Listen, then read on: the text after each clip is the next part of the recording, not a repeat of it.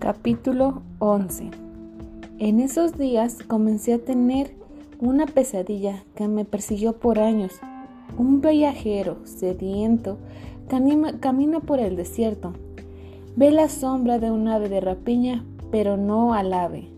Si mira hacia el cielo, el sol ciega. Solo ve la sombra amenazante, haciendo círculos cada vez más cerrados, cada vez más cerca.